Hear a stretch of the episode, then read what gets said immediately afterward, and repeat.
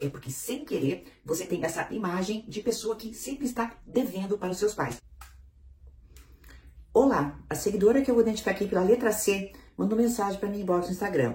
E ela diz: Me ajuda a entender o que passa na cabeça dos meus pais. São pessoas muito complicadas, principalmente a minha mãe. Tenho 40 anos, sou casada, tenho uma de 19, vivo na minha, minha vida na minha casa. Trabalho, sou professora. Mas meus pais não entendem que tem minha vida. Eles querem que eu esteja na casa deles o tempo todo, fazendo tudo por eles. Mas não são pessoas que dependem de cuidados, são ativos. Meu pai trabalha até fora em uma empresa, minha mãe também se vira sozinha. A mãe sempre diz que tá doente, aspas, né? Vou nos médicos com ela e eles falam que é saudável, mas sempre está doente, aspas novamente. Faço tudo, absolutamente tudo que está ao meu alcance por eles mas nunca tá bom, sempre cobrando o que tem que fazer mais.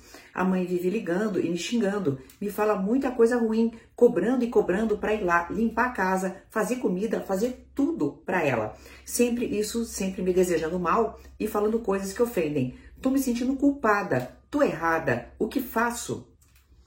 Bem, querida, vamos de trás para frente. Sim, está errada por se sentir culpada, tá? O teu erro é se sentir culpada.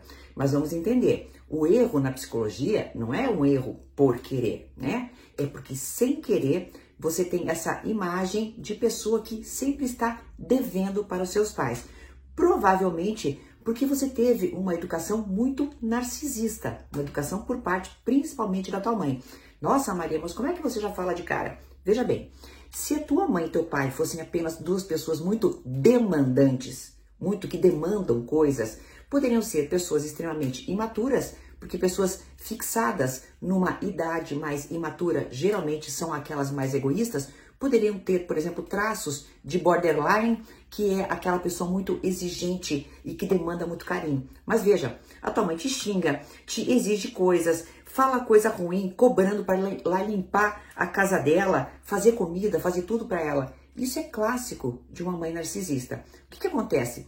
Você já foi enfraquecida por essa mãe desde que você era pequena.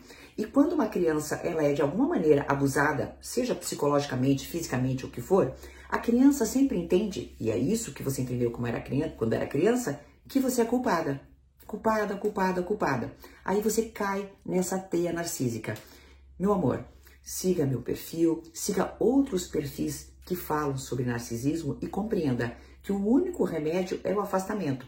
Não o afastamento físico total, que às vezes não é possível, mas o afastamento mental. É você sempre olhar para ela e dizer: peraí, é mais o mesmo. Olha lá, é mais o mesmo. E quando você capta esse jeito de trabalhar narcísico, sabe o que acontece? Você se blinda. Se prepare. Tua mãe vai ficar com muita raiva de você.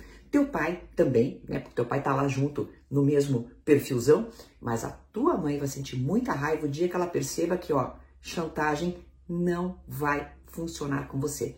E saiba que sim, é possível sair de um ciclo narcisista como esse, querida. Até uma próxima!